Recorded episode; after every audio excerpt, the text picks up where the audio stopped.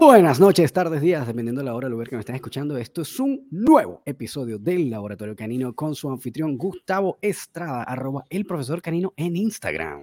Y también nos acompaña nuestro queridísimo Roman Urrutia en Instagram, arroba rom.doctrainer. Román, bienvenido, buenas noches, buenas tardes, buenas buenos noches. días. Bueno, exacto, depende de la hora que nos estén escuchando.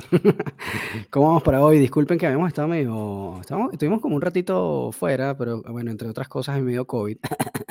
Gracias. eh, not cool, pero bueno, tampoco fue tan grave. Fue una fiebre como, como una gripe fuerte de tres días. El primer día sí la pasé como el orto. Estabas como muriendo, yo recuerdo tu voz. Sí, ah, bueno, además Sí, estabas como, como en live. ultratumba. hice un De hecho, live con empezamos, Gustavo. empezamos a conversar de, de, bueno, ¿y qué hacemos si Román se nos va? Ahora es quién, quién, con quién voy a grabar. Ya estaba pensando reemplazarme. Todo Sí, una larga lista de cero personas esperando para, el reemplazo. Este, bueno, a los que estén eh, reactivándose, gracias, eh, como siempre, por escucharnos. Hoy no vamos a tener invitado porque tenemos un tema que hemos venido conversando hace un rato y que sabemos que le pasan a muchos profesionales. Sabemos que hay personas que, que atraviesan por este fenómeno que es lo que llaman el burnout, que no como el como cuando estás quemado. Como el síndrome de estar por- quemado. por el exacto. Y por el otro lado, eh, esto que también es muy peculiar, que yo creo como de las de estos trabajos que, que tienen que ver como con personas que tienes que atender, como ayudar, que tienes algún, algún tipo de conexión, que es como esto que llaman la fatiga por compasión. Y nuestro querido psicólogo, afortunadamente tenemos un psicólogo en el programa. ¿Dónde? No. Bienvenido, adelante, por favor. Que pase, que No. pase el psicólogo. nos va a explicar como los conceptos técnicos, técnicos, pero ya después como hablamos las cosas más coloquial, ¿no? Sí, para pero no más que más que técnico para tratar de entenderlo, porque son dos fenómenos importantes que nos ocurren a todos los educadores caninos. Yo creo que con dificultad nos escapamos, algunos con más Sí. resiliencia que otros, pero em, empecemos por el burnout o el síndrome de estar quemado. Creo que puede ser una buena Sí. traducción, ¿cierto? Como me Sí, siento como quemado, me siento fatigado, y nos pasa, y nos pasa, nos pasa. O sea, yo creo que es ineludible, ¿sí? Que, que además yo creo que igual es como, o sea, este, a, diferencia de tal vez la fatiga por compasión, el burnout sí es como, es como transversal a cualquier oficio. A que cualquiera. Puedes quemarte por cualquier, lo que sea que hagas. Sí, habrán unas, unas profesiones que como que la probabilidad de, de- la probabilidad no, ¿cómo se llama? Como la incidencia de esto es mayor que en otras, dependiendo Claro. del tipo de trabajo que se haga, pero mm, tiene que ver en el fondo con una eh, cronificación del estrés laboral. ¿sí? Nosotros hemos hablado Claro. mucho del estrés, hemos hablado de la curva em, de Jerkes Dobson del estrés, de la curva de estrés óptimo, ¿sí? Mm, pero igual eh, cuando permanecemos demasiado tiempo en estrés va generando como este efecto de desgaste del organismo, ¿sí? que es la Sí. cronificación del estrés. y que igual es como, al final termina siendo desgaste como físico y mental Y emocional. en el que, claro, emocional también, y, y que yo también creo que como que sientes que, eh, como que no te, no como que no tienes un tiempo de recuperación, que bueno, obviamente tiene que ver con eso que estás hablando de la cronificación, ¿no? Pero, pero como que no tienes tiempo de recuperación, como que, y aún, yo incluso que como que ya cuando estás en el, como que ya llegaste al burnout, al real burnout, por más tiempo que te tomes, cuando vuelves igual te sientes como si no te fuiste nunca. Ah, no, me voy de vacaciones tres meses para Tailandia, para no sé qué. Y cuando regresas estás igual chato, obstinado, fastidiado. dices, Ay, qué mierda, Claro. este trabajo de mierda. que es no lo, lo que, lo que vamos sí, es lo que vamos a ver, porque es como, es como si fuera una quemada que puedes como retirarte de la zona que quema, esperar un rato, pero si regresas y no has tomado alguna otra medida, salvo el distanciamiento, tienes la Mm. zona sensible. Y la zona sensible ante la temperatura, pum, la vuelves a, a- como a pillar eh, a- muy rápidamente. Pero entonces, Coño, vamos a... buena analogía, dígame. ¿eh? Sí, se me acaba de ocurrir. No Ah, la estudié, bueno. se me acaba de ocurrir. Porque hablando del y- quemado. Bien. Esta- es la ventaja de generar conocimiento en el, dia- en el diálogo. ¿ya? Por eso están estos espacios y están ustedes escuchándonos. Que gracias por estar por acá. Entonces, se, se manifiesta, se define eh, a través de un estado de agotamiento, de exhaus- exhaustación, Exhaustación, de, exhaustión. ¿Sí? ¿Así se, Sí, se traduce? exhaustión. Sí, exhaustión. Ujú. Exhaustión. Oh, me entero.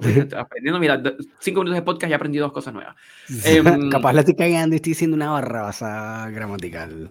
Bueno, No, bueno, no si alguien nos está escuchando y conoce cómo se traduce exhaustion, ex- No, sí, ya, exhaustión. ex- Estoy En- casi en- seguro. hay unos que nos escriban a, a, Ya, al lo voy a eh. Bueno, búscalo mientras yo voy aquí revisando que es un estado de agotamiento físico y mental que se prolonga en el tiempo y llega a alterar eh, la percepción de mundo, eh, la autoestima, eh, nuestro estado de base emocional y es un proceso progresivo. Es un proceso progresivo, no nos sucede de la noche a la mañana.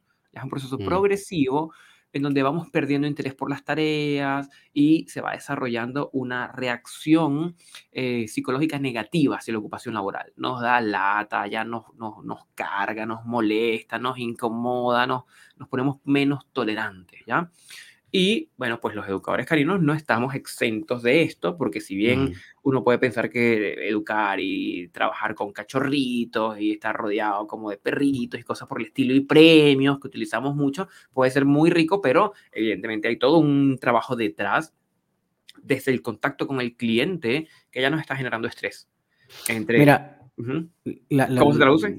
No, no, no. Creo que exhaustión como que tiene que ver con un método, con, no, como que no es esto que estamos hablando. Perdón, mi ignorancia. Ya. Suena como un Ok. método donde te sacan sangre por algo, como No, como, como que el método exhaustivo, de que tengo un procedimiento geométrico, nada, nada que ver. Bueno, pero tiene que ver con agotamiento, con estar Sí, exhausto, estar estoy hablando- agotado, agotado, pero agotado de verdad, agotado. ¿Y qué cosas a los educadores caninos nos va como sumando a ese estrés laboral? Uno, la interacción con el cliente. ¿Ya? Porque evidentemente el cliente que nos contacta, eh, nos contacta porque no sabe de educación canina y porque quiere aprender, entonces constantemente estamos explicando y explicando y muchas veces eh, eh, repetimos muchas veces cosas muy Lo básicas mismo. Claro, claro. Y entonces Claro. genera un efecto de estrés, un efecto de agotamiento. ¿Qué nos pasa? Em, y que no. Y que es intrínseco al oficio, porque el cliente Claro. después de 11 años que contacte mañana probablemente tenga las preguntas básicas del cliente que le respondía hace 10 años y tenga que volver a ir a atender estas cosas básicas. Puede es parte pasar, de la claro. naturaleza del trabajo. Claro. Eso por un lado. Dos, yo creo que hoy día empieza a ser una fuente de estrés laboral. Bueno, no, no empieza, perdón, esto tiene tiempo andando, pero las redes, el manejo en las redes sociales. Pero yo creo que ese probablemente sea de los más grandes estresores en este momento de un educador canino que se esté manejando por redes sociales. O, o que, Claro que- se maneje por que- redes sociales. Habíamos entrevistado a Sí. algunos que tienen un manejo muy, muy, muy escaso de redes sociales y se comunican más o se promocionan más por el boca a boca o por las referencias, Ujú. pero eh, cada vez más está yendo el viraje a redes sociales y a mostrar el trabajo y evidentemente Claro. eso, se, eso se muestra una vitrina donde no hay filtro, cualquiera puede acceder a la red social y eh, comentar desde su punto de vista. Claro, claro. Entonces, Sí. claro, este efecto que ya ha descrito Peterson de, de la polarización de las redes sociales hacen que sea un trabajo estresante. Sí, súper. Comentarios a sí. favor, comentarios en contra, comentarios muy hostiles, eh, hay de toda variante. Eso suma también, entonces, una relación con el cliente, el trabajo de redes sociales y muchas veces la naturaleza misma del trabajo, porque em, no todos los perritos aprenden igual, no Mm, todos los perritos aprenden al mismo ritmo, no todo tutor em, sigue quizás como las recomendaciones al pie de la letra, de pronto se tropieza o algo que no entendió muy bien, o nosotros no nos explicamos bien, y eso son, todos esos son elementos que nos ponen en, en un escenario de estrés, de tener que atender, de tener que estar Mm. respondiendo. ujú.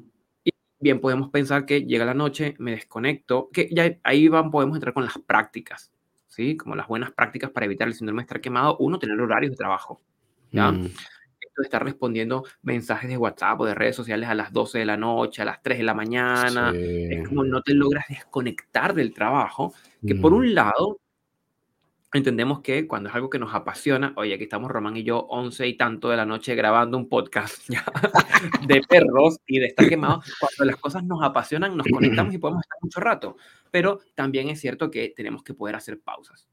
Sí. tener un horario de trabajo, un horario de atención, de a partir de tal hora yo no voy a responder redes sociales, no voy a responder clientes, retomo mañana temprano, es una de las formas de ayudarnos a prevenir y, y a lidiar con este tipo de, de- de fenómenos. ujú, ujú. Sí, ahí. Igual como.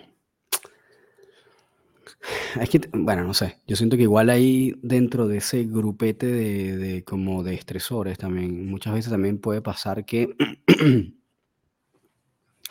si estás teniendo, por ejemplo, estás resolviendo un problema de conducta que no estés dando con la solución y que no sepas si eso, si esas, si ese no logro, si esa, si esa no solución es por fallas en el trabajo que estás haciendo tú o porque el eh, guía no está cumpliendo con las recomendaciones o con las tareas que hiciste y de repente no te lo están diciendo, que también puede pasar.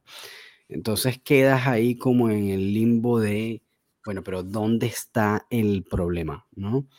Em, yo que no estoy haciendo un análisis apropiado, que no estoy haciendo tal vez como el, eh, no estoy ejecutando las cosas o no estoy dando las recomendaciones apropiadas o hay algo que no estoy viendo eh, o hay algo que, se está, que está siendo omitido del otro lado de la comunicación y, entonces obviamente como no tienes la información, eh, no, no, no, resuelve el problema.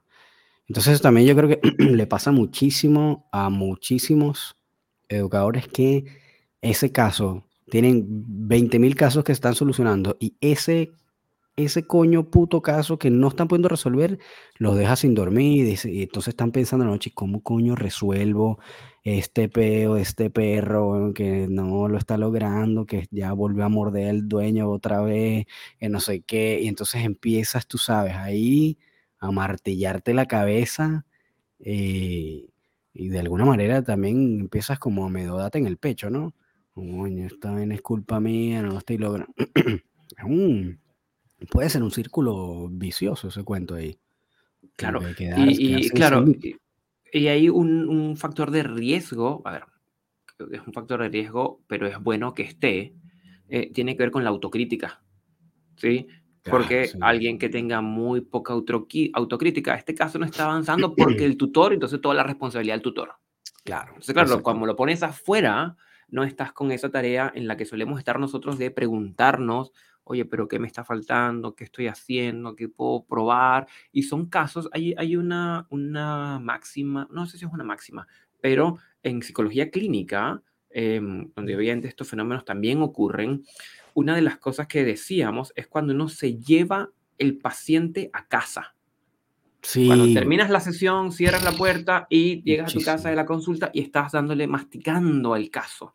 ¿Ya? Totalmente. Eso ya suele ser un indicador de que, oye, ahí hay estamos como, como perdiendo los límites sanos de las cosas que nos desconecten, que nos permitan como desconectar de lo laboral, que es mm. necesario. ¿ya? ¿Cómo, cómo em, sabemos cuáles son los síntomas que encontramos en el burnout? Uno, en primer lugar, el agotamiento físico y mental, que es generalizado. Eh, ocurre como a diferentes niveles. Como agotamiento físico nos sentimos cansados, fatigados, puede haber un aumento de peso o bien puede haber una pérdida de apetito porque no estamos comiendo.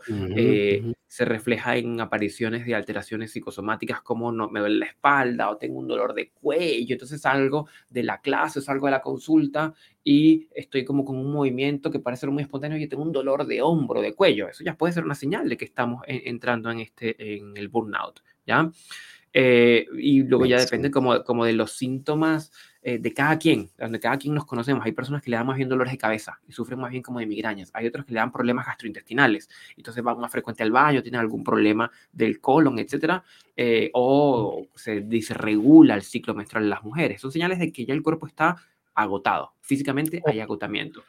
Ojo, que igual ese tema que mencionaste de la, de la irritación del colon, yo creo que es una de las cosas que se ve cada vez más y que está relacionado como íntimamente el tema del estrés y muy probablemente el tema del burnout, ¿no? Que es que cada vez se están dando más casos de personas que tienen colon irritable, que no saben qué es lo que tienen, que se hacen exámenes y no les sale nada, que vas para escáner y bueno, no sé qué, te haces, mm, eh, tú sabes, colonoscopia, te haces endoscopia, te haces no sé qué y no te sale nada, no, todo está bien, no, todo está bien, te mandan un, un ketrolaco y andate para tu casa y al final no entiendo, como que no terminas de resolver el asunto y lo que te terminas dando cuenta es que el problema es un problema psicosomático, ¿no?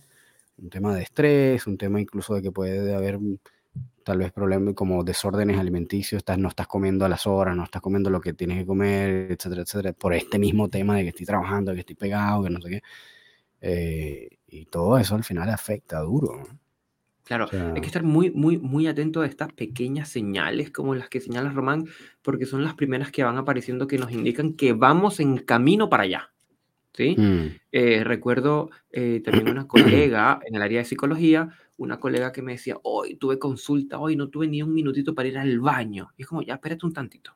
Ir a hacer verga. son cuatro o cinco minutos. Uno le puede decir al, al- al paciente o al cliente que nos pasa O nosotros, un tantito. Claro, espérame un tantito que voy al baño y vengo. Y el cliente con su perrito que está allí, dale una vuelta a la plaza, camina un poquitito, no se va a enojar porque nos ausentamos cuatro o cinco minutos para ir al baño, ¿ya? Claro. Pero sí, eso, eso, eso son pequeñas señales. O no almorcé. Oye, no, No tuve al- la jornada y no almorcé. Yo creo que es una de las más clásicas, ¿sabes? No desayuné o no almorcé, es como la verdadera, la verdadera. O sea, como que sí. Y, pa- ojo, no sé, yo vengo del área publicitaria que es así de, todo es para allá, todo es para ayer, eh, estás siempre ahí, tú sabes, detrás del reloj. Y hay, pero muchísimas personas que están en ese cuento de que están comiendo, almorzando a las 5 de la tarde frente al computador, tú sabes, y apurado además, y Hace comiendo tres minutos y rápido. me, me Sí, tragué todo. sí. sí, sí. y no, pues no puede ser. No puede ser. Yo siempre como que una cosa que aprendí como muy joven era como que brother, los, los, almuer- los, los horarios de comida son sagrados. Como que si tu almuerzo es este, mira, tiene que ser como una super emergencia para que tú interrumpas ese momento. Igual que el sueño, como que si tengo que, tú sabes, interrumpirlo, no, no tal vez acostarme más tarde, más, porque a veces eso puede pasar con más regularidad, pero interrumpir el sueño por, no, chao. O sea, Claro. Entonces, bueno, uno, vamos a ver de ese agotamiento físico y mental, las señales de agotamiento físico. Dos, las señales de agotamiento mental. Y ahí vamos, es una variedad porque ya depende de cada individuo, pero en líneas generales vamos a encontrar irritabilidad, estamos más irritables, eh, Mm. contestamos como más hostiles, tenemos como mayor irritabilidad de base, nos enojamos, como, nos enoja- enojamos con mayor facilidad, nos claro. sentimos ansiosos y tenemos como una ansiedad, como una cosa en el estómago, en el cuello, y está- estamos constantemente como con síntomas ansiosos, como esperando que ocurra algo, eh, y evidentemente síntomas depresivos o eh, problemas en el sueño.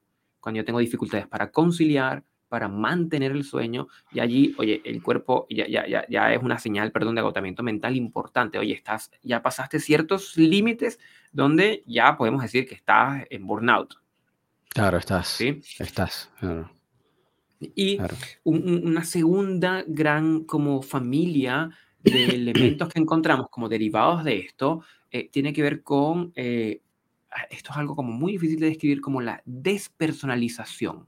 La despersonalización o la desrealiz- desrealización son fenómenos psicológicos en donde percibimos que la realidad se percibe como ajena, como no la Mm. comprendo, no la entiendo, es una sensación subjetiva, donde percibo como que esto, esto, esto no es real. ¿Ya? Wow. Y a veces como que yo no me siento en mí mismo, como que yo me siento que estoy siendo otra persona, no a niveles delirantes, sino como a niveles de que me siento un poco off, me siento un poco fuera de mí y siento que la realidad está fuera de mí. Y, y, bueno, la realidad está fuera, obviamente, pero que está como, como fuera de orden. Como, oye, esto, esto es como, como, raro y ceño. Ujú. eso yo he escuchado, no sé, bueno, no sé si tiene que ver, pero yo he escuchado así y, y creo que en algún momento tal vez lo he percibido también yo mismo, que sientes como que, oye, siento que estoy como en una película.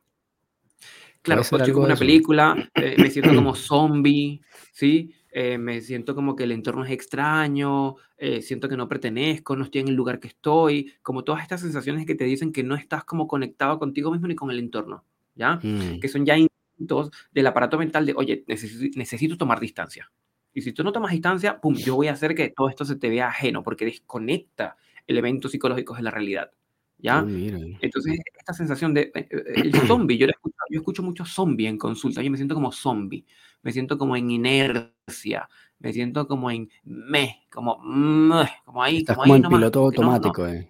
como en piloto automático. Todas estas frases nos hacen señalar de que, ok, algo, algo eh, eh, importante amerita atención, ¿sí? Mm, Que es mira este síndrome de estar burnout. Y evidentemente, eh, a- a- a- asociado con lo, de, con lo que mencionamos hace un minutito, la irritabilidad y el endurecimiento del trato. ¿Sí? Nos ponemos como muy irritables, contestamos con mucha eh, molestia y cuando tenemos la sensación como educadores de frases como, ok, tengo que poner al cliente en su sitio o tengo que ponerlo en su lugar y me siento y, me, y le escribo, oye, estas no son horas de escribir, ¿cómo se te ocurre? Yo también tengo familia, es como, ah, ah, espérate un tantito, ya, ya estás mal. O sea, ya, Claro. te- tiene- deja el teléfono, vete a dormir, educador, porque eh, mm, esa no es la vía. Pero si ya está esa reitabilidad, esa, esa sensación como, como creyente, como reivindicativa en torno a, los clientes que están siendo clientes, nos están escribiendo porque necesitan ayuda y si se acordó a las 2 de la mañana, probablemente te escriba a las 2 de la mañana. ¿ya? Ahí de nuestro lado de las estrategias de, de, de, saneamiento psicológico es, oye, ya sabes que mi teléfono desde las 11 de la noche está en silencio absoluto. No me avisa de ninguna manera, me entero de todo al día siguiente, ¿ya? Porque si no, me llegan mensajes y me llegan cosas. Entonces, no, ¿ya? Entonces, no, eso, cuando estamos irritados, cuando estamos como, como sentimos la realidad como extraña, allí ya estamos hablando de un burnout. Y por último, eh, todo esto produce que haya un descenso, una disminución de nuestra productividad. Ya estamos trabajando con menos ganas, estamos más desmotivados, podemos faltar al trabajo. Oye, ¿sabes qué? Me da lata ir mañana a la plaza a trabajar o tengo que voy a cancelar esos tres clientes porque no tengo ganas, no tengo energía, no tengo motivación. ¿Te has visto, Román, con, alguna de estas cosas en algún momento?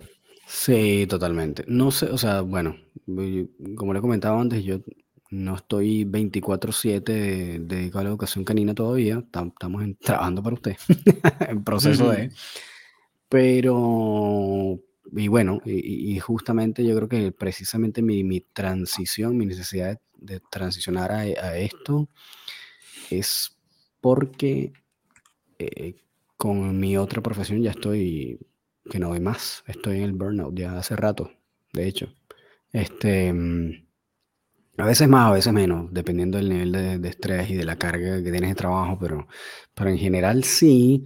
Y en algunos casos muy esporádicos y muy, podría decir, muy puntuales, que no sé si serían como burnout, pero, pero sí que, bueno, ahí lo vamos a tocar. Yo creo que, que, pueden ser más el tema de la fatiga por compasión, eh, que es como que me, me, he sentido en algunos momentos como medio, sí, como medio saturado de, decir incluso, ¿será que sigo haciendo esta vaina? No lo hago más. Eh, me quedo con mi trabajo que tampoco me gusta, pero bueno, no sé es que no, no me están fastidiando por eso, qué sé yo, como que, lo, como que en algunos momentos de repente a veces siento que me pongo un dedo en esas aguas. No, sí, sí, sí, sí, No lo he estado, pero como que me acerco, como que digo... Claro, ah, pero no, es, muy frecuente, es muy frecuente, es decir, eh, dependiendo del nivel de qué tan adentro estemos, dependiendo del nivel de la quemadura, ¿sí? Claro. Es que hay ciertos tipos de ideaciones, pero de, una de ellas tiene que ver con cuestionarlo si lo que estamos haciendo es correcto para nosotros. Eso es muy frecuente. Oye, ¿será que me dedico a esto? Es que yo sigo viendo perros y no mejoran y no me siento cómodo. ¿Será que me voy a, no sé, qué sé yo, al, al campo a ser granjero? Y, empiezan las fantasías. Cuando, cuando tenemos las fantasías de querer, que son absolutamente normales. No significa que uno no ame lo que haga. Significa que somos seres humanos y nos golpea la realidad como a todos. ¿Sí? Claro. Entonces, ¿qué podemos hacer? Uno, para atender y para prevenir. ¿Sí? En primer lugar, em, ya veníamos mencionando cómo tener horarios de atención a los clientes, horarios de trabajo. Importante, Importantísimo. Me pongo un horario que a mí me acomode de tal hora a tal hora con un espacio para el almuerzo o para la comida, para... Entonces, y poder desconectar. Tenemos la ventaja hoy día que, eh, de hecho, mentira, iba a decir tenemos la ventaja hoy día, pero eso, eso ha existido desde siempre, desde que teníamos el teléfono rotatorio, ¿ya? Si no queríamos recibir llamadas, lo dejábamos descolgado. Y no podía descolgarlo a las 8 de la noche y volverlo a colgar a las, las 9 de la mañana, por decir algo, si es que no quería recibir llamadas nuevamente. Eh, pero los teléfonos nos permiten hoy día igual desconectar las notificaciones, desconectar los mensajes, colocar mensajes automáticos. Automáticos, eso es lo que iba a decir. oye, estoy fuera del horario de atención, espérame un tantito y nos vemos después. Y los clientes no, al no ser un servicio de urgencias, los educadores caninos no somos un servicio de urgencias. Si tu perro muerde a alguien a las 2 de la mañana, oye, no hay mucho que hacer porque el proceso es largo, el proceso es lento, lo que hay que hacer es una atención veterinaria. Para eso hay veterinarias de urgencia. ¿sí? o médica. Claro, médica, claro. Em, entonces la mayoría de los, de, los, de los, clientes entienden, oye, sí, te escribí a las 9 de la noche, yo espero hasta mañana, no pasa nada. ¿Sí? Claro. Entonces, primero, como, como, colocar esos límites, ¿ya? Colocar esos límites em, temporales. Y aparte además ahí, Eh, y como que, y retomando lo que estás diciendo de los, de los, de los mensajes automáticos, pues podrías tener diferentes mensajes automáticos. Por ejemplo, no sé, o sea, sí, lo que tú dices, mi horario de atención es este, este, pero también si tienes consulta, son tan 24 horas para responder, o lo que sea. Como que también puedes tener distintos y lo puedes programar, qué sé yo, seguramente. Algún apoyo en la tecnología debes poder tener para tú canalizar los distintos requerimientos de eh, esto es un cliente nuevo que está averiguando información o esta es una persona que más bien lo que quiere es resolver una consulta eh, o lo voy a manejar todo por correo electrónico, que también es una, hay muchos eh, personas que solo no, solo todo por correo electrónico y de esa manera no tienes como toda la cosa de, de repente más inmediata del WhatsApp o del chat o el Telegram, lo que sea que usen, que sean como medios más directos, ¿no? Entonces de repente ahí también como buscar el cuál es el canal apropiado para ti. Y, con respecto al tema de los horarios, que yo creo que no solo los horarios de atención, sino los horarios en cómo tú, de qué manera tú tacleas o, atiendes esos, esos requerimientos, es que, no sé, por ejemplo, qué sé yo, hay un tipo que para mí es un referente importante que se llama Tim Ferriss. él, como bien neurótico, él en sus cosas también como de estas personas bien no medio obsesivo, compulsivos, que, todo lo tiene que hacer perfecto y qué sé yo. Y dentro de sus descubrimientos propios se dio cuenta que eh, no, no, puede atender mails como ponerse a leer mails a primera hora de la mañana, porque si no, se le descuadra todo el día. Entonces, una de, los, de las cosas que hizo fue, yo a primera hora de la mañana no reviso correo electrónico, como que no, no reviso bandeja de entrada, nada de esas cosas. Como que el tipo se puso una hora específica donde se permite abrir el correo y revisar qué es lo que tiene y responder. Porque esa es la otra. A veces ponerte a responder te puede tomar horas. Horas. Puedes perder cinco horas nada más respondiendo correo electrónico. De pidiendo gente pidiendo información o queriendo escribirse en lo que sea, que este es el servicio que estés promocionando. Entonces eso puede ser también un tema de que si estás, si no tienes un horario para hacerlo, sino que está, apenas me llega uno, respondo, bueno, pues está todo el día en eso. Puedes estar todo el día constantemente revisando correo electrónico y respondiendo mensajes. Entonces ahí, ¿en qué momento trabajas? ¿En qué momento comes? ¿En qué momento haces las cosas que tienes que hacer durante el día? Claro. Es un dramón. Sí, yo creo que hay que, hay que volcar la atención a estas ayudas tecnológicas de mensajes, de etcétera, y, y, siendo fiel también a los ritmos circadianos de cada quien. ¿sí? Es decir, hay personas que mañana son más lentas y se les hace más pasar algunas tareas, pero quizás después de la tarde se activan. Hay personas que son al revés, que se despiertan con altísima energía y la idea es ser fiel como al estilo de cada uno. ¿ya? A mí se me da mejor responder los correos a las 6 de la mañana, pues puedo responder los correos a las 6 de la mañana. O yo prefiero que sea la tarde, después del almuerzo, que me siento con un cafecito hacerlo, hágalo después del almuerzo, no pasa nada. ¿ya? Porque eh, en el fondo yo recuerdo, yo no sé si esto será cierto o, es una de estas cosas de la memoria. Ahí si alguno de ustedes lo identifica, por favor escríbame por WhatsApp o por Instagram y me dice, porque esto debe estar en el colectivo de alguien. Pero yo recuerdo viendo Baywatch. Baywatch de. Ah, ¿Cómo se llama este caballero? David Hasselhoff. Ajá, es aquel Baywatch. Y yo recuerdo que en alguno de los capítulos los veía en la televisión abierta, doblados al español. Es decir, es una época donde eh, los 2000 eran muy. o antes, creo yo. Bueno, en fin, yo recuerdo que había alguien que decía. Bueno, Como estaba Pamela Anderson. Exactamente. Había un junior y estaba conversando con Mitch Buchanan. ¿Sí? Me acuerdo. aquí dejando el carnet. Y eh, esta persona iba a salvar a alguien que estaba como en un mar, en un mar picado, en un mar como, como de tormenta, ¿sí? Y estaban debajo de un muelle. Yo, el capítulo, es buenísimo. ya sé cuál es, ya sé cuál es. ¿Viste? Yo, sabía que alguien tenía que, bueno, que estaba aquí. Pero él le decía que, eh, eh, que tenía que ponerse el, el, el salvavidas, ponerse él, como, como prioridad en un rescate. Porque si él se salva, puede salvar a otros. Pero si él se, pone en riesgos, eh, está más complicado. Entonces, todo esto para llegar a que tenemos nosotros que encontrar esas cosas que a nosotros nos acomoden. Si nosotros estamos cómodos con lo que estamos haciendo, con los horarios que estoy haciendo, lo más probable es que mi capacidad de ayudar sea mejor que si yo tomo a alguien de esta gente que se le hace lento despertar y lo obligo a las 6 de la mañana a estar respondiendo a los clientes, lo vamos a quemar más rápido. Y aquí no hay ningún jefe que te pida que hagas esto. Los que somos educadores caninos, muchos trabajamos por nuestra cuenta. Entonces, organicémonos, nos organizamos para eh, podernos cuidar.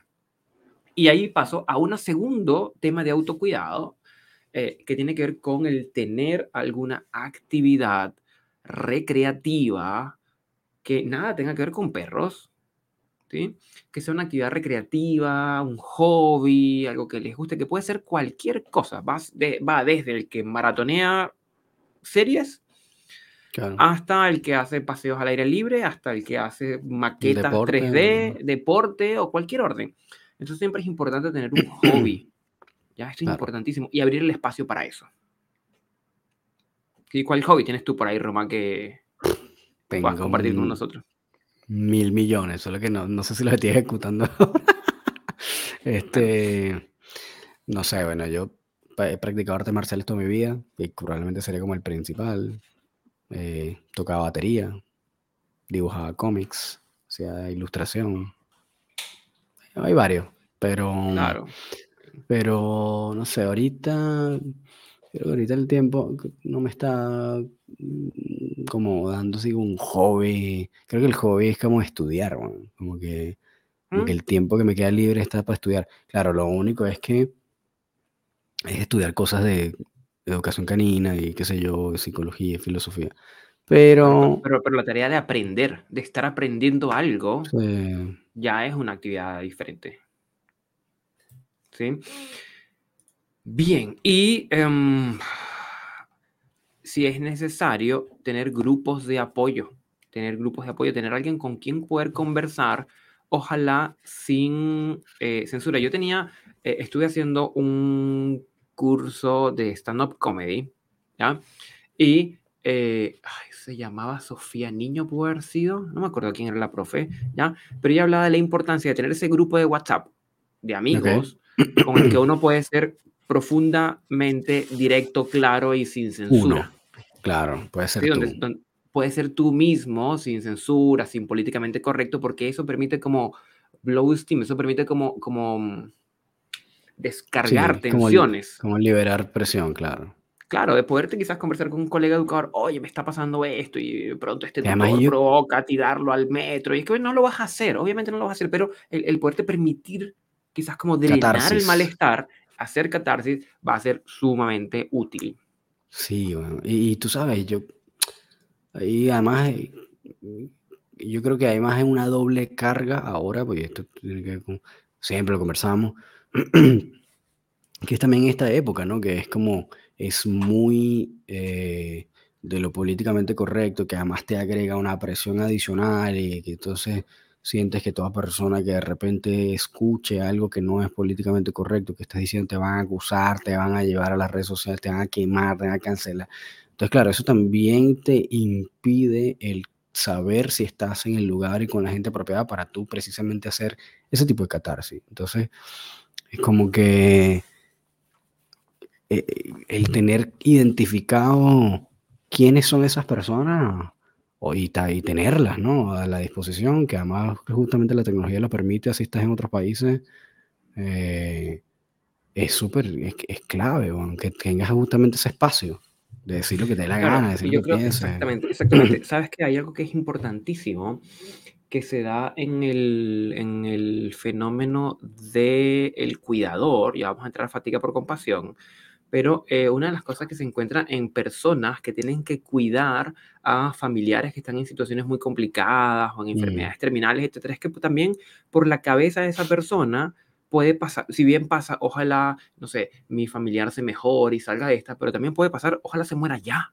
porque estoy agotado. Claro, Y entender que esas dos polaridades son profundamente humanas y porque pienses una no significa que dejes de pensar la otra.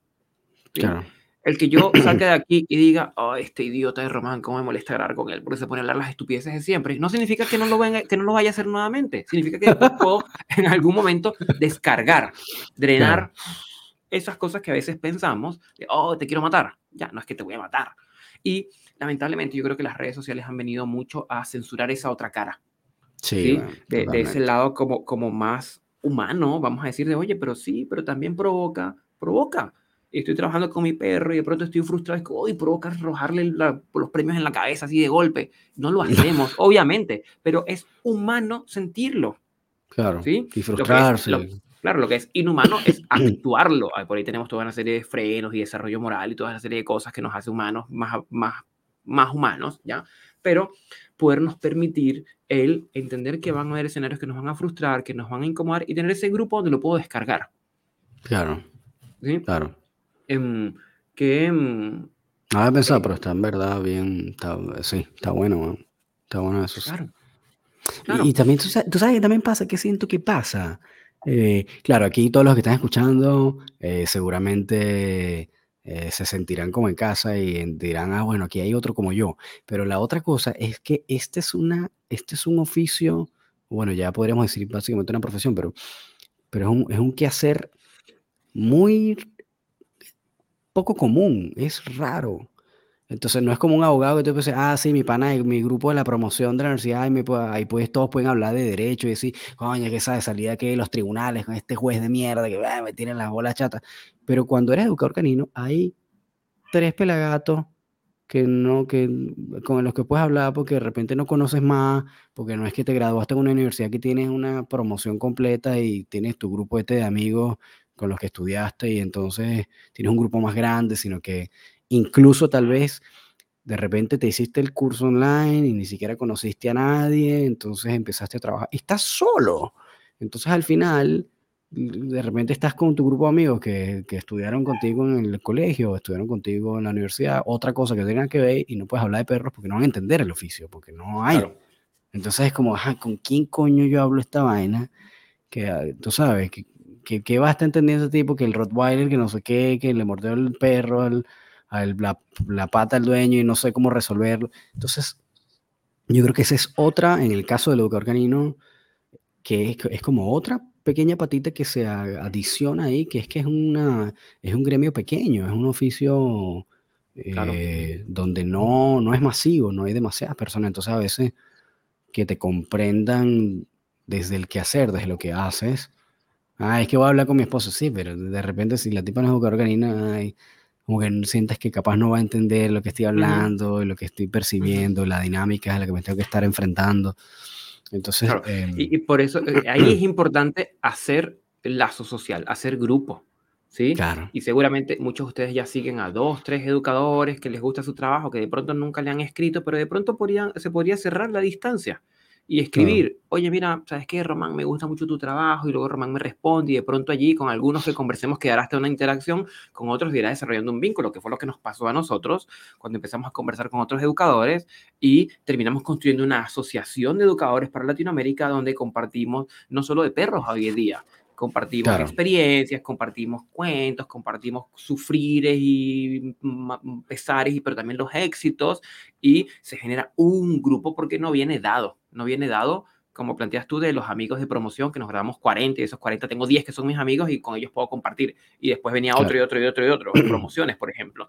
Entonces, claro, pero sí es importante como tener esos espacios y sobre todo permitirnos entender que todos tenemos un lado oscuro, no somos siempre luz, eso es mentira. ¿Ya? Todos tenemos un lado oscuro y a veces nos provoca voltear la mesa y dar un portazo. Y bueno, no significa que lo vayamos a actuar, porque actuarlo, que es un pasaje del acto, eso ya es un tema aparte. ¿ya? Pero es, ok, esto también lo puedo sentir. Y solo con darnos permiso de sentirlo ya es un primer paso para metabolizarlo y luego poderlo compartir con alguien.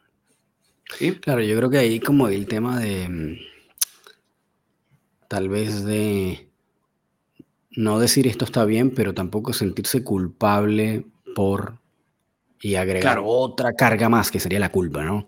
claro, claro, ah, estoy pensando esto, estoy pensando esto y como lo estoy pensando, entonces qué mala persona soy. y entonces está, agregas otro estresor adicional, eh, como la punta, como el, ¿cómo se llama? El cherry, ¿no? Como la cereza del, el pastel. Claro, entonces como que no es necesario agregar, claro, eso. Claro, claro. Entonces ya saben, si en algún momento tienen un, como educadores caninos están frustrados, se sienten molestos, nos pueden escribir a nosotros que lo vamos a entender perfectamente. ¿ya? también, Ahí nos pueden contactar en nuestro Instagram y, seremos oídos porque nosotros también pasamos por eso. y nosotros sabemos lo importante que es poder eh, tener esa válvula de descarga con alguien que entienda perfectamente nuestro escenario. Sí, sí, totalmente. la otra cara, de la, la gran otra cara con la que nos topamos es la fatiga por compasión. ¿Sí? que es este fenómeno, este fenómeno que se origina en el 95, tampoco es demasiado viejo, ¿ya? En donde tiene que ver con el costo, el desgaste, el, el, sí, el desgaste que tenemos los, al momento de estar cuidando a otros, cuidando a otras personas, a otros animales, a otras personas que tienen algún sufrimiento físico o emocional, ¿ya? Cuando nosotros llegamos como educadores caninos a una familia, la familia la mayoría de las veces nos contacta porque ya tienen un problema. ¿sí? Claro. Y a veces el problema es sencillo, pero a veces el problema es complejo. Involucra a otros miembros de la familia, involucra, involucra temas económicos importantes, involucra temas familiares, discusiones entre las parejas, entre los miembros por el perro, y nosotros nos metemos allí, ¡pum!, dentro de esa dinámica, a intentar hacer algo. Claro. Entonces, otro nombre que tiene esto eh, era como la fatiga por, por, no, la fatiga o el desgaste por empatía, porque el ser seres humanos resonamos con el discurso del otro. Y a veces nosotros hemos pasado por lo mismo con nuestros perros. Sí, por supuesto. Lo que lo conversaba en un, en un live hace, hace un toquecito que nosotros todos los que, no todos, perdón, es un error, pero la mayoría de los que entramos a ser educadores caninos lo hicimos porque al inicio éramos unos dueños, unos tutores terribles, malos y teníamos problemas heavy. Claro. Toby tenía ansiedad por separación, Maki tenía ansiedad por separación, los perros de Gerardo tenían reactividad, los perros del otro tenían tal cosa, Lani se comía, en fin. Sí, sí oye, Entonces, claro, una buena parte de educadores caninos entran porque querían resolver su problema. Entonces muchas veces hacemos clic, hacemos clic y nos conectamos emocionalmente y sufrimos cuando las cosas no marchan bien, cuando de pronto el diagnóstico es un poco complicado, o estamos trabajando con un perrito y el perrito por la razón que sea fallece, eh, y esas mm. cosas nos pasan. Yo recuerdo, uff, historias tengo hasta, hasta eh, debajo de la mesa. Eh, recuerdo unos clientes que yo estaba viendo a domicilio y los llamé una vez, oye, listo, te quiero confirmar para mañana. Oh, Gustavo, disculpa, no te habíamos podido hablar, pero es que ah, eran dos perritos. Al Toby lo atropellaron ayer y se murió yo me acuerdo uno queda así como en el teléfono como, como que no sabes qué hacer, colapsado emocionalmente. Yo me acuerdo uno de estos, eh, no sé si era que se llamaba, creo que era Baco, eh, o, un perro, ah, no me acuerdo cómo se llamaba, pero estábamos trabajando cuando estábamos en el Dog Training Club, que también pasó algo así, pasó un tiempo, oye, ¿cómo está? Era un gran danés, creo. Eh, y el perro le había dado, creo que un infarto, una cosa así, fue como, mierda, ¿y, cuándo? ¿En qué momento? Sí, bueno, ya está todo listo, ya lo cremamos. No fue duro porque esa persona había trabajado durísimo ese perro y lo había logrado, estaba como recién viendo los frutos de la cuestión. Eh, Coño, y le dio esa vaina y fue, ver, qué duro, pana. Fue fokker, fokker, como de, esa, esos temas, ¿no? muchas veces cuando sientes que la persona no está viendo como resultado, como tú, si tú sabes que le afecta, ¿sabes? Como que tú... Y el perro también, y la está pasando, a veces por el perro, a veces por la persona, a veces por los dos. Eh, pero, pero sí pasa mucho eso como y yo creo que eso también es el mismo, es como el mismo cuento que te mantiene, lo que hablamos antes de ese círculo vicioso, te mantiene como, bueno, y entonces, ¿qué estoy haciendo? ¿Y cómo resuelvo esto? Y ve, entonces, y ahí cae, bueno, yo sé que esto no es el tema de este episodio, pero capaz lo podemos medio tocar encima. Y de repente ahí puedes caer como medio el síndrome del impostor, ¿no? Que dices, bueno, pero es que entonces soy una mierda, bueno, ¿qué estoy haciendo? No sé nada, tengo que estudiar más, tengo que ver más a ella, no sé qué, tengo que irme para Noruega a ver clases con yo no sé quiéncito porque soy un estúpido que todavía no sé nada. Entonces de repente ahí también te agregas otra, otra guinda al pastel y cae en ese, como en ese síndrome, ¿no? Del impostor, pues está ahí, que yo creo que también es súper común, ¿no? Como, como claro, verlo. A mí me pasa, cada rato. Eh, están así, me, llega un rato, déjame buscarlo porque lo tengo aquí. Eh, Grisha Stewart está, va a abrir un webinar ahora en junio del síndrome del impostor.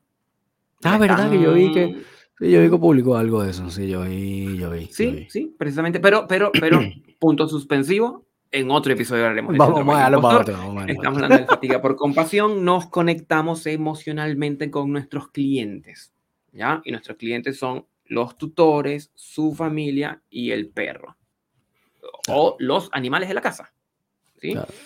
Y sentimos, y esa conexión emocional nos hace como sensibles a eh, lo que ocurra. O, a ver, nos fuimos al extremo, en caso de que el perro se muera, pues obviamente, ¿ya? Pero en el caso también de que a veces no hay avances y, y por más que el tutor lo esté intentando, de pronto no está avanzando el tratamiento y nosotros sentimos ese desgaste emocional, económico, eh, psicológico que está sintiendo el tutor y vamos como, como echando como esta experiencia al saco y hecho otra, y hecho otra, y hecho otra y vamos generando evidentemente eh, ya como un síndrome.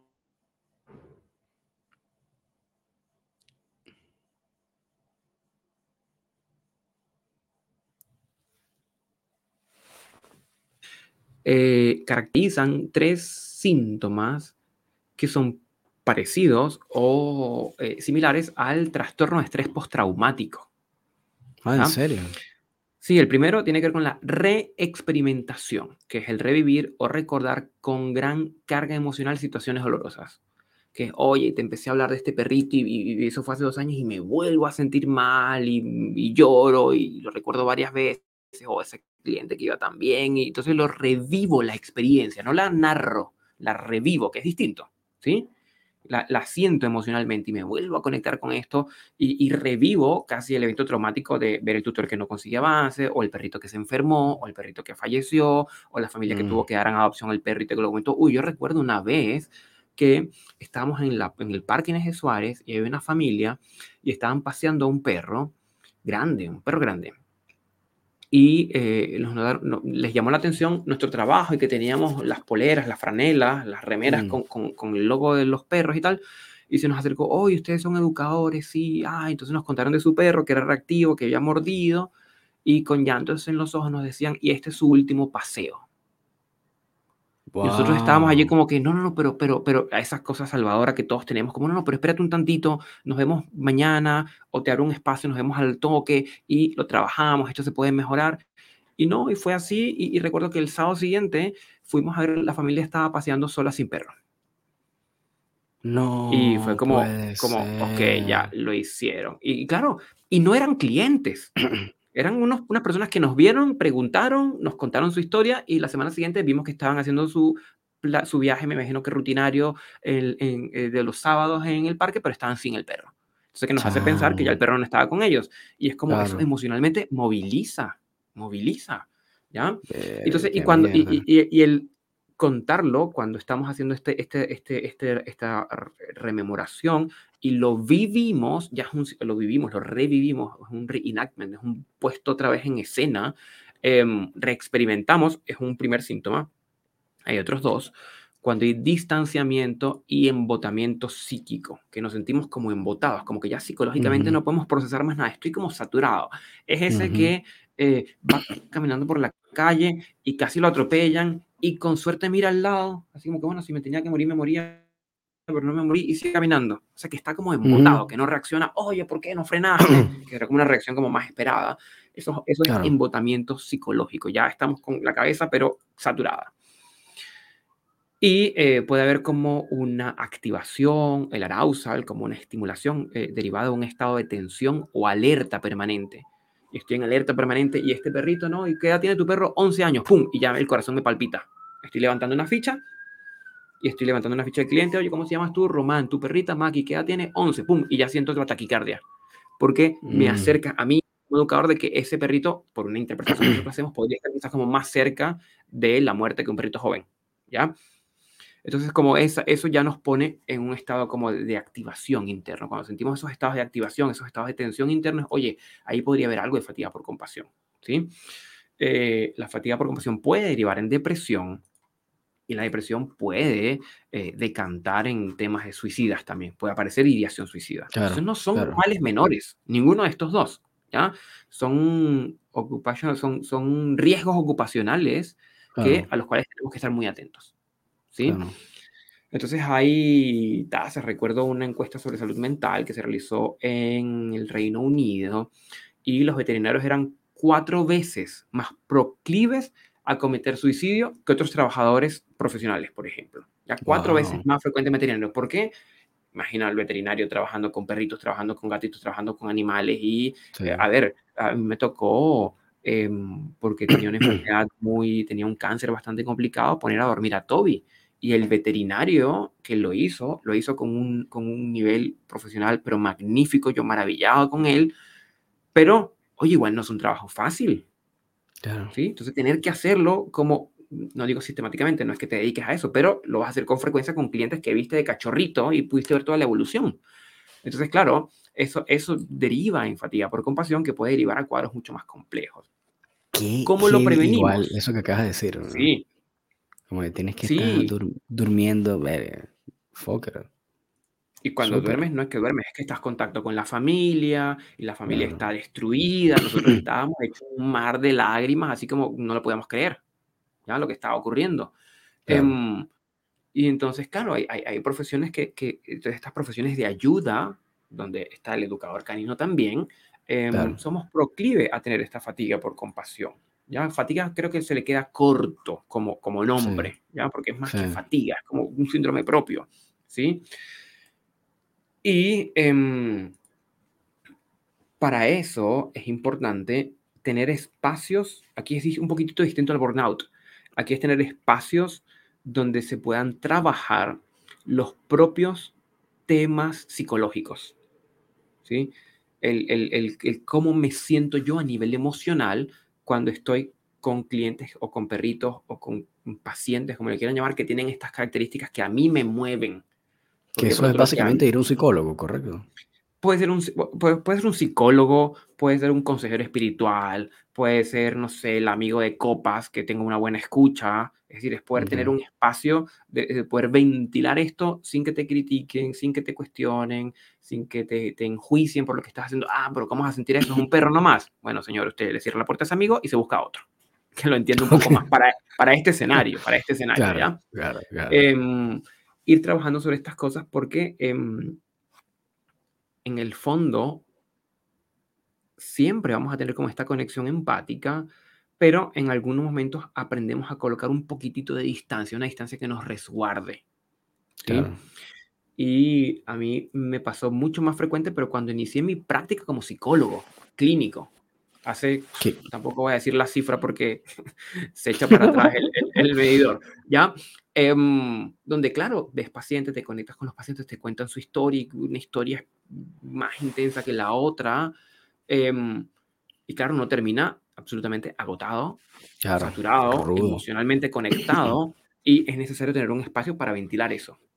Y claro, poder reconocer, o sea, la, a diferencia del consejero, la diferencia del amigo, la diferencia de, de la pareja que te escucha, cuando lo hace un psicólogo, es que el psicólogo te puede ayudar a comprender qué de ti se está moviendo con ese con el que te conectaste emocionalmente. mm, ¿ya? Porque todos tenemos experiencia, algunos clientes nos conectan emocionalmente, otros clientes no nos conectan, y eso responde a nuestras propias variables de personalidad. claro, Onda, no te vas claro, a conseguir una pareja joven que tiene un schnauzer, que le ponen, no sé, digamos, Kobe, y es como, y viene a consulta, es como, eso me va a hacer a mí clic por un tema de, de, de, de cercanía, claro, ¿sí? Y quizás a claro, otro no.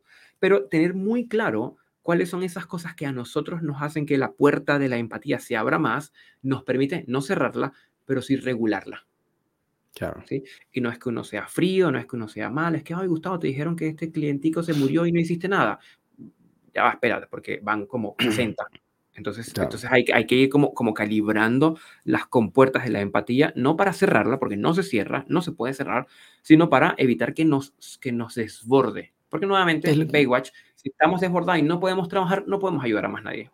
claro, que es lo mismo que pasa igual con los médicos, ¿no? Como que tienes que, tienen que trabajar en ese, en ese distanciamiento de alguna manera para poder tener, porque imagínate, no sé, una persona que sea, qué sé yo, oncólogo, eh, tú sabes, que está mm, diagnosticando cáncer, weón, todos los días y se dedica a eso, eh, pues su trabajo no es tan simpático. O sea, habrán algunos que lo logrará eh, solucionar, pero algunos, muchísimos que no y que de, alguna manera o te, o te sensibilizas o te desensibilizas. Como que Claro. tienes que, y, Y para que eso no pase, tienes que tener como un intermedio ahí, como una y regulación de eso. todo esto viene independientemente de la aproximación. ¿A qué me refiero? Recuerdo, ahorita que dijiste oncólogo, yo recuerdo una, una, eh, eh, una, no sé cómo se llama, como cuando estuve trabajando en psiquiatría de enlace, que íbamos a atender a otros lugares, eh, no solo en el servicio de psiquiatría, sino íbamos a otros lugares, recuerdo que lo más desgastante para mí era pediatría y la, la sección oncológica de hospitalización pediátrica. O sea, eran niños con Oh, cáncer. Sí, era, para mí eso era agotador. En algún momento fue, tuve que negociarlo con, con mi compañera para decir, sabes que yo prefiero tomar pacientes de otro lugar que a ella no le gustaban por, por temas emocionales y tú tomas estos míos para Sí. poder como salvar con eso, porque si no, no sé, me hubiera lanzado del décimo piso para abajo. Em, y había un, un- un- un médico adjunto y el señor era súper cálido, amoroso con los niños. Era, un, era una maravilla, pero a la vez también tenía el distanciamiento emocional suficiente como para no dejarse desbordar. Entonces uno puede Claro. tener igual, una, no significa ser frío, no significa ser distante. Se pueden mantener aproximaciones cálidas, aproximaciones cercanas, eh, pero aún así eh, tener como la posibilidad en algunos momentos de cerrar la compuerta para no desbordarnos. Claro. Claro. ¿sí? Y Y nos ahí, y pasa ahí, porque... Ujú, eh, no, no, que, que decía que como que ahí también está, porque, y esto lo voy a conectar con otro punto que creo que le deberíamos dedicar un episodio entero también, que es em, como todo este conocimiento eh, que igual debería tener el educador canino de psicología humana. Y eso lo conecto con lo que la publicación que hiciste en estos días, que me pareció maravillosa, que es este concepto del psicólogo canino, que es lo que creo que en algún punto debería ser como la verdadera evolución de mm, un modificador de conducta o un, un educador canino que se eduque, que se trabaje como el- la resolución de problemas de conducta o de convivencia y que de alguna manera le toque como trabajar esto de manera holística en la cual vea al perro como un miembro de la familia y te haga trabajarlo como una especie de terapia familiar. Eh, y, y cuando tienes entonces ese tipo de como bagaje, como de aproximación, entonces tal vez sea, se le haga más fácil identificar si está llegando a estos puntos de burnout o fatiga por compasión y cómo atenderlo, cómo prevenirlo que ya tú tengas las herramientas para atender eso antes de que estés ahí, ¿no? Em, y, y claro, yo creo que al final debería, eso debería pasar en algún punto, de manera, no sé si orgánica o no, pero creo que claro. como que esa debería, debería suceder en algún momento. Y bueno, Sí, sí, no, obviamente a- espero que estemos nosotros poniendo el, el grano de arena para que también lo identifiquen Qué bueno, qué bueno, sí. Si a alguno de ustedes se les enciende la ampolleta, el bombillo, la luz, y es como, oh, resulta que yo estoy en esto, escríbanos que nuevamente nosotros encantados los leemos y sabremos entenderlos. Pero em, sí, yo creo que es muy importante, o sea, el primer lugar es el poder reconocerlo, porque a veces uno no lo reconoce. ¿Sí? Claro. El primer lugar es, oye, me está pasando esto, te- esto se llama fatiga por compasión, esto se llama burnout porque estoy con estos síntomas. Primero reconocerlo y luego tomar acciones. Oh, pero ¿qué necesito? Necesito hablarlo, necesito abrir un hobby, necesito colocar horarios, necesito estructurar un poco eh, eh, para, para acercar, colocarle un cerco a estas actividades laborales para que estén allí y yo pueda estar acá y que no me desborden, que no me inunden. Claro. y hacer cosas para eso y de la par con eh, igual tenerlo claro. Recuerdo una colega que le recomendó a la familia, y me parece una, interac- una, in- una interacción maravillosa, le recomendó a la familia, ¿sabes qué? ¿Por qué no dejan al perro en hospedaje y se van una semana a la playa? Así como eran Mm. antes las recomendaciones, que el médico recomendaba, necesita un clima cálido, váyase a la villa francesa tal. ¿Sí? Exacto. Esas eran las la recomendaciones de la época de Freud. Oye, ¿por qué se fue a la playa? El médico se lo recomendó. Y fue muy bien porque estas pudieron dejar al perro en hospedaje, se fueron una semana, estuvieron mm, haciendo las cosas que se hacen de vacaciones, qué sé yo, una semana, regresaron y obviamente regresaron con muchas más energías y más frescas para poder hacer frente al proceso de terapia del perro, Claro. ¿ya? Y eso es una indicación sistémica, eso es una indicación de familia. de, terapia de familia. Oye, ustedes necesitan pausa de esto. Entonces vamos a que descansen un tantito para que puedan. Y, y, creo que así ya va, así ya va. Que está bueno, no, no, no, digo si así ya va, perdón, porque puede que no vaya, pero así ya tenemos que hacer que vaya. Porque yo, creo que... Con, con, con, el, con el involucramiento de los tutores, lo que está ocurriendo hoy día es que hay mucha tarea para el tutor y tú tienes que hacer esto, tienes que hacer esto, tienes que hacer esto, tienes que hacer paseo, tienes que comprar la correa, tienes que comprar el bozal, tienes que hacer esto. Y el tutor, ya espérate, igual tiene un trabajo, tiene que un trabajo seguramente con un jefe que no le cae muy bien y está en el tráfico atascado tanto tiempo y está sumando a ver si le da los números para comprarse lo que sea que se tengan que comprar, ¿ya? Y más encima le vamos a, meter tarea, entonces claro, tenemos que ir como, como pensando a que bien el tutor también hay que cuidarlo. Eso lo hablamos cuando hablamos del capítulo de perrocentrismo y, y antropocentrismo, creo. Sí. Em, al tutor también hay que cuidarlo. Sí, totalmente. No solo nosotros, nosotros primero para poderlo cuidar a él también. Claro, claro. Está bueno eso, está bueno eso, igual como de tener que... Bueno, eso, ¿sabes? Ahí, ahí, es donde mm, yo creo que a veces, bueno, a mí me pasa mucho eso. Este tal vez, no sé, será un sesgo, no sé. Pero que yo pienso mucho en eso a priori, como que pienso, y pienso en el tiempo del, del, guía, pienso en el dinero del guía, pienso en esta persona va a poder hacer esto, va a poder tener el tiempo, va a poder tener el dinero para hacer todas estas cosas, déjame hacer el camino más fácil, déjame buscar la manera más, la ruta más efectiva, la ruta más sencilla, la ruta no sé qué. Eh, y claro, muchas veces me topo con que la respuesta es, eh, no, no me importa hacer la ruta más larga, pero yo quiero eh, resolverlo de la manera más bonita posible, de la manera más cómoda, más amable, aun cuando me cuesta más plata, más trabajo, más no sé qué. Em, y bueno, ahí donde tú dices, bueno, bueno, de verdad, bueno, también tienes que poner las cosas en una balanza y, ver cómo logras como congeniar lo mejor de ambos mundos, ¿no? Que puedas cuidar eh, ambas cosas. Pero igual eso es un punto importante, creo yo, como que poder tú también tener como el, esa mirada de cuidar al tutor, de cuidar al, guía, es, importante, que no sé si se hace mucho, ahora que lo pienso. Y dicen, bueno, le va a poner ese montón de tareas, no sé qué, el tipo trabaja de 9 de la mañana a 10 de la noche y tiene una hija y eh, tiene que llevarla al colegio y no sé qué, en qué momento, ¿no? Claro, y normalizar, este y yo creo que esto, esto nos abre, nos abre, ya tenemos tema para la próxima grabación, Román. Eh, pero nos abre el poder como, naturalizar y, y, entender la importancia de preguntar al tutor, ¿y tú a qué te dedicas? ¿Y cuáles son tus horarios de trabajo? ¿Y cómo te sientes en el trabajo? ¿Estás cómodo? ¿Estás estresado? ¿Estás cómo, cómo te sientes? Porque eso va a tener una incidencia directa en el trato con el perro. Ah, qué puntazo. Sí. Y aquí me acuerda, ¿sabes? Esto que estás diciendo tú. Y bueno, vamos, deberíamos hacer el episodio de, lo de la psicología canina, porque creo que es un, creo que es un temazo.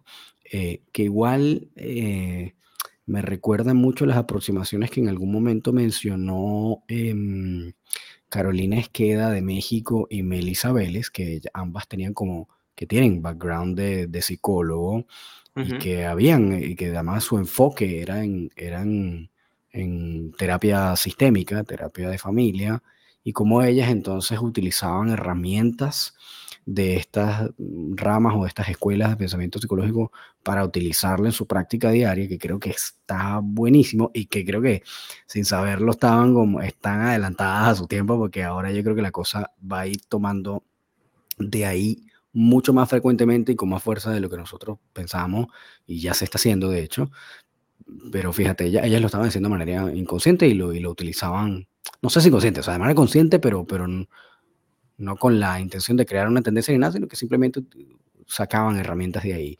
Em, y yo creo que eventualmente eso es, lo que, eso es lo que va a terminar pasando, que vamos a terminar siendo como psicólogos de familia en la cual estamos considerando el perro como parte de y tenemos que trabajar tanto con el tutor como con el perro y al final es como una cuestión mucho más amplia, ¿no? Es como una, como una mm, vertiente más amplia de la, de la psicología, en la que incluyes al perro, como eso, como eso del concepto de la familia multiespecie que tiene la, la Escuela de Antrozoología de, de, la doctora Paula Calvo, ¿no? Eh, que es muy interesante, pero, pero sí, yo creo que ahí es un hincapié en el que también uno debería empezar a considerar. Creo que está bueno eso, está buenísimo. Un temazo, eso está bueno. para Sí, yo creo que ahí, ahí podríamos ahí ampliar varias cosas. Sí, bueno, de hecho llevamos una hora hablando huevonada. No, no, no ninguna buena. Mentira, no, ninguna buena. Es un punto importante. Yo sé que seguramente van a haber varios de los profesionales que, que de repente nos escuchen, que van a sentirse identificados ahí y si están notando estas cosas en sí mismos, atiéndanlas. atiéndanlas, porque una de las cosas también que yo he visto y eh, lo poco que he leído también del burnout es que ya cuando empiezas a caer ahí, recuperarse es difícil, como que salir de ese, de ese Claro, es, es allí donde, estado claro, es ahí donde se, cuesta. se plantea hacer cambios radicales. Sí, ¿sí? Y yo dejo Sí. todo esto y me dedico a otra cosa. mm. sí, sí, yo estoy de acuerdo con eso. Y estoy de acuerdo. Y porque además lo, lo he pasado. Entonces, en el caso, bueno, no, sí, en ambas. Ah, He pasado por ambas, tanto por la fatiga por compasión como por el burnout. Este, no sé si necesariamente todas en educación canina, pero en, pero en otras áreas tal vez. Y, y sí, Claro. es muy, es incómodo. Además, como en algún punto, que otra cosa creo que también puede pasar es que cuando tú dices, no sé, por ejemplo, estás en burnout, vas acá, dices, ya no quiero hacer más este trabajo de mierda, no sé qué, ya no quiero ser abogado, me quiero dedicar a educación canina, qué sé yo, por ejemplo. O lo que es peor, que es, no sé qué más hacer. Y entonces dices, no tengo propósito, no tengo propósito, y ahí caes, weón, en una espiral En una espiral, existencial sí. de mierda, pero que ahí sí es verdad que se armó la de San Quintín, porque ahí cuando dices, no tengo propósito en la vida, no tengo, esto es lo único que yo sé hacer, no sé hacer más nada, no existo, ¿para qué existo? Tiqui, tiqui, ti. Y ahí puedes estar en una, pero heavy metal, un hoyo negro que no, no tiene fin. Y Sí, ahí sí te la puedes ver complicada. Entonces, em, creo que está bueno igual atender estas cosas. Salud mental, viejo. salud mental Salud mental, hermano. y psicología canina. Ese- ya, saquemos ese próximo episodio, creo que está bueno desarrollarlo. Súper, súper. Sí, sí, sí, démosle. Vamos a darle, vamos a darle. Bien, pero yo creo que con los temas de burnout y fatiga por compasión, creo que ya podemos como, como darle un, un cierrecito, ¿ya? Sí, Eh, sí. Es importante que se lleven estas ideas, que las contemplen, que las consideren, que las trabajen con otros colegas también del mundo de la educación canina, eh, porque en la medida que nosotros estemos mejor, vamos a estar mejor para poder ayudar a otros. Así es. Sí. Muchísimas gracias a todos. Si llegaron hasta el final de este episodio, gracias por haber llegado hasta el final del episodio. Recuerden, como siempre, que nos pueden escribir, hacer comentarios, hacer sugerencias, decir no me gusta tu episodio, estuvo horrible o me ayudó para toda la vida, gracias. Eh, o cuando van a traer a CBTV, que lo queremos en el, episo- en el podcast, listo. Nos pueden escribir a nuestro correo electrónico, que es laboratoriocaninopodcast.gmail.com y nos pueden escribir también eh, por DM al Instagram de el, ah, del podcast que es arroba laboratorio canino podcast. ¿sí? Si desean contactarse con Gustavo directamente, lo pueden escribir en arroba el profesor canino. Y siempre va a estar En el-. Aquí estaremos siempre para responderles. Y en el caso de que deseen conversar con Román, en Instagram, arroba rom.doctrainer. Así Ha es. sido un enorme placer para, para nosotros, como siempre, estar aquí conversando con ustedes. Esperemos que estos, estos pequeños granitos de arena les sirvan de algo en su eh, formación como educadores y, en caso de que sean tutores, en su relación con sus perritos.